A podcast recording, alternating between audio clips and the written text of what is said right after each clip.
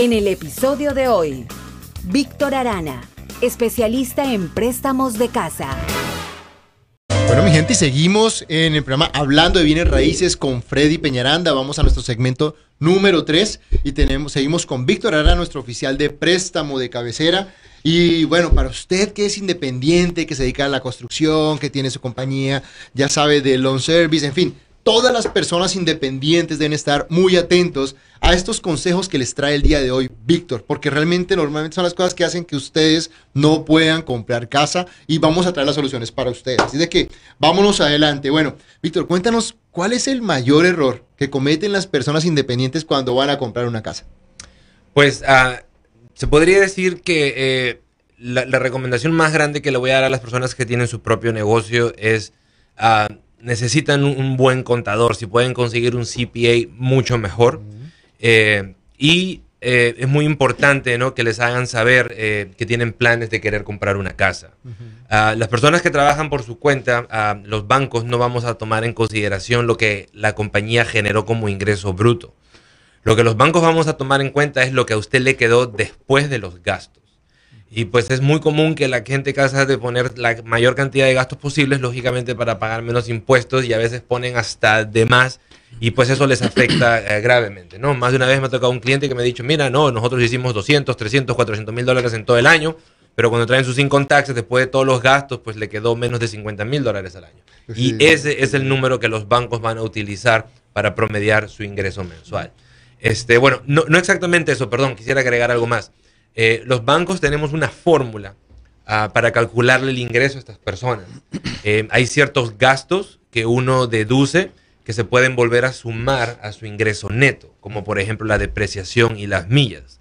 Eh, que no es dinero que necesariamente, que no es dinero que salió de su bolsa para pagar millas, las millas no las paga, es una fórmula ¿no? que calcula, convierte las millas en un monto en dólares y en fin. Este, entonces hay ciertos gastos que no le van a afectar a comprar una casa, a la hora de comprar una casa, y hay otros que sí. Hay otros de que uno nada más puede deducir la mitad de lo que realmente gastó. Entonces cuando viene a aplicar con el banco, el banco se lo va a restar una vez más. Entonces no sé qué tanto me haya entendido de esta última parte, pero es, es, no, es, es como un loan officer le va a calcular el ingreso a estas personas. Entonces, uh, una vez más, me parece que es muy importante que se asesoren con un buen contador, este, que les pueda ayudar a, a, reportar sus taxes sin necesidad de pagar tanto, pero que a la misma vez no les va a afectar cuando vayan a querer comprar una casa y se vea que pues realmente lo que ganan, ¿no? Realmente lo que se llevan. Sí, que hemos tenido casa. casos en que alguien me dice, quiero comprar una casa de 200 mil dólares, que el pago pueden ser 1.800 dólares, algo así cerca. Y, y, resulta que los impuestos están reflejando 12 mil dólares de ganancia, o sea, mil dólares. Entonces, ¿cómo vamos a pagar 1.800 dólares si solo estás ganando mil? O sea, es, es, es, es, sencillo, o sea, tienes que ser objetivo. Si quiero pagar, lo ideal es que mis impuestos, mi ganancia sea coherente. Sé que obviamente tenemos que poner gasto, la gente a veces dice una cosa, la otra, pero si van a comprar casa, tienen que decirle a su contador, voy a comprar casa, por favor, que refleje, pongan su dinero en las cuentas como lo dijimos anteriormente. O sea, son cosas que ustedes tienen que prepararse. No es que sea difícil comprar casa, sino que a veces hacemos las cosas un poco mal y es lo que hace que no podamos comprar nuestras casas, ¿no es cierto? Exacto. Bueno, ¿y cuánto tiempo debe llevar una persona independiente para poder, para poder comprar casa? ¿Cuánto tiempo lleva el negocio? Tiene que tener dos años mínimo. Uh -huh. Se requieren años. mínimo dos años con su propio negocio porque lo que el banco quiere ver es estabilidad o mejora. No queremos ver que el ingreso de la compañía está bajando o que está generando pérdidas. Entonces necesitan por lo menos dos años para poder comparar. Y uh, se le van a pedir sus dos años de income tax o, como mencioné hace un momento, también puede aplicar con dos meses de estados de cuenta del banco. Perfecto. Y bueno, ¿qué consejos, digamos, porque normalmente como independientes a veces sacamos muchos créditos, que para comprar la herramienta, que para comprar una cosa, para comprar la otra. Eh, ese tipo de créditos fijos también nos ayudan a crear créditos. O sea, ¿qué consejo les das tú a estas personas independientes para que puedan ir subiendo su crédito? Porque normalmente lo tienen bajo. Sí, normalmente lo tienen bajo. Bueno, uh, dos cosas, ¿no? Una es uh, todos los gastos eh, que tenga con la compañía es bueno que los pague con la cuenta de negocios. Uh, inclusive si, si, usted trabaja con un DBA puede abrir una cuenta de negocios. De manera que si más adelante viene a comprar una casa y hay un auto, pero el auto lo utiliza para el negocio y usted es el dueño del negocio, como quiera lo podemos omitir si usted me muestra que los últimos 12 pagos salieron de la cuenta del negocio. Y ese gasto lo va a poder deducir en su income tax porque es un gasto del negocio. Es una deuda que podemos omitir cuando uno documente esto. Y eso va, aplica para herramientas, para cualquier deuda que esté relacionada al negocio. Y ah, pues lo que más les va a ayudar a subir su crédito, a tener un buen crédito, van a ser las tarjetas de crédito. ¿no? Más que los préstamos de, autos, de, de, camiones. Eh, lo que más le va a ayudar a tener un buen score de crédito son la, las tarjetas de crédito, una vez más.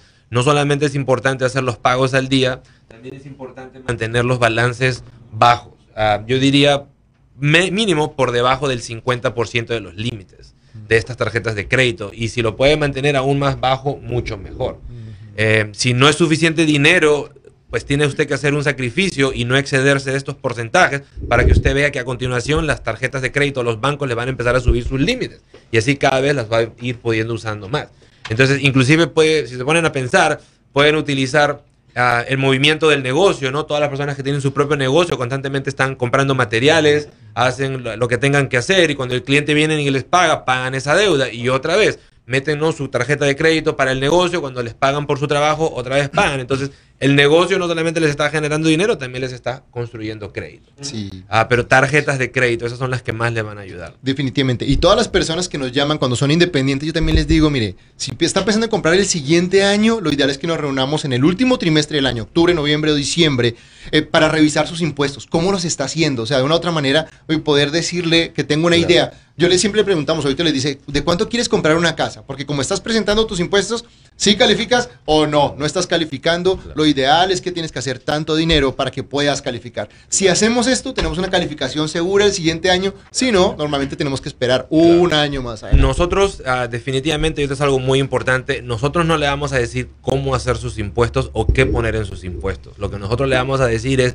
qué es lo que los bancos van a ver. Uh -huh. Y ya de ahí en adelante usted puede figurar qué es lo que tiene que hacer. O me puede traer sus income taxes de los dos últimos años y yo le voy a decir a cuánto califica.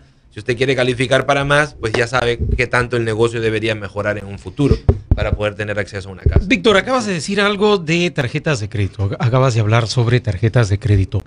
¿Cuánto sería lo razonable? ¿Cuántas tarjetas de crédito es bueno tener? Porque conozco gente que tiene 6, 7, 8 tarjetas de crédito aunque no use todas las tarjetas de crédito, son cuentas abiertas. Pero ¿cuánto sería lo razonable si estás pensando comprar una casa?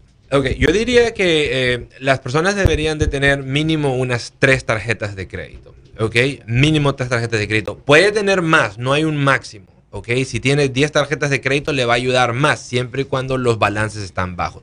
Tener, uh, uh, Jorge, una tarjeta, tener muchas tarjetas de crédito sin usarlas es buenísimo.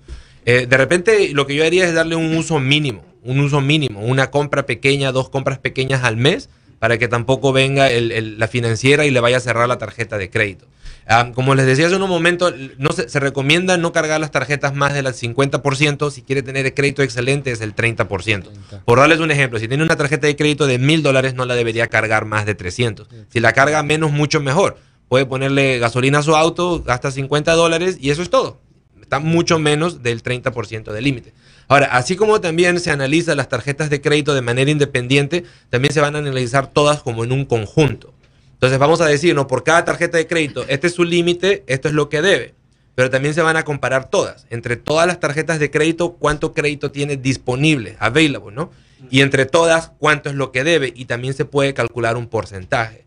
Entonces, si hay una tarjeta de crédito con un límite alto y usted la cierra, está, está reduciendo su uh, crédito disponible total.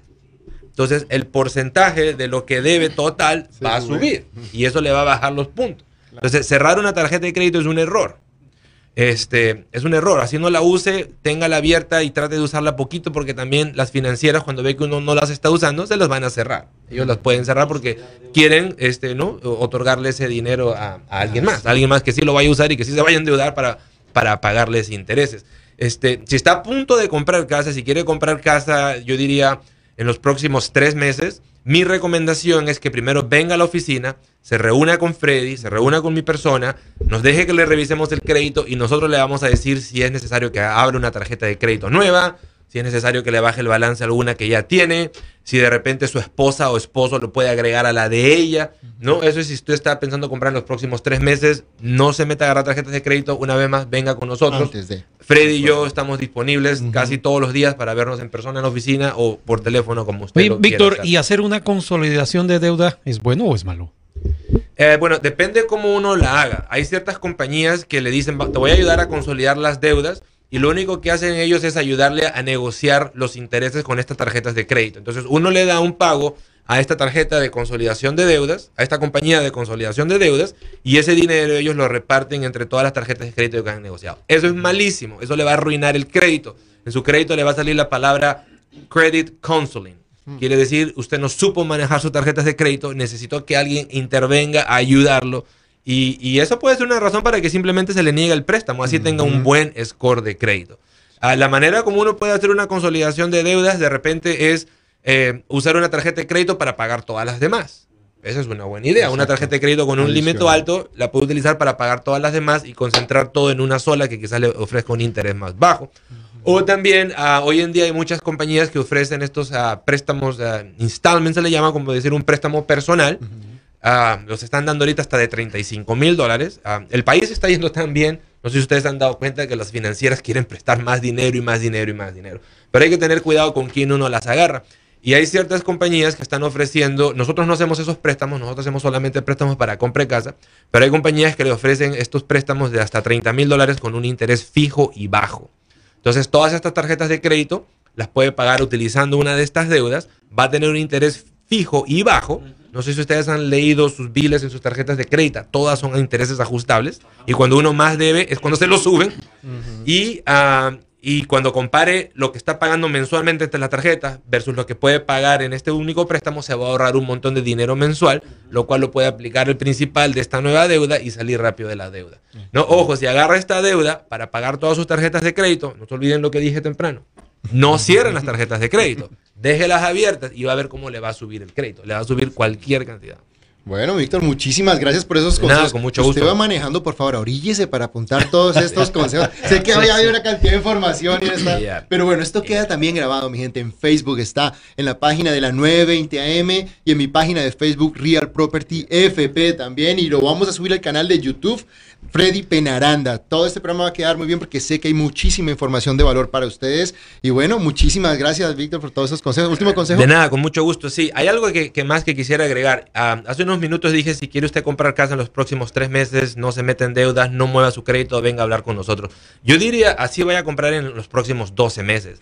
Freddy y yo tenemos muchos clientes que han terminado comprando casa con nosotros en un año, en un año y medio. Y no hay problema, nosotros no estamos apurados. Nosotros estamos aquí para asesorarle para que cuando llegue el momento usted se encuentre en la mejor posición de obtener la mejor deuda. Así que así usted vaya a comprar casa en los próximos años o dos años, venga igual a la, oficina, deje que nos revisemos el crédito y nosotros le vamos a, dirigir en la dirección, en la dirección correcta.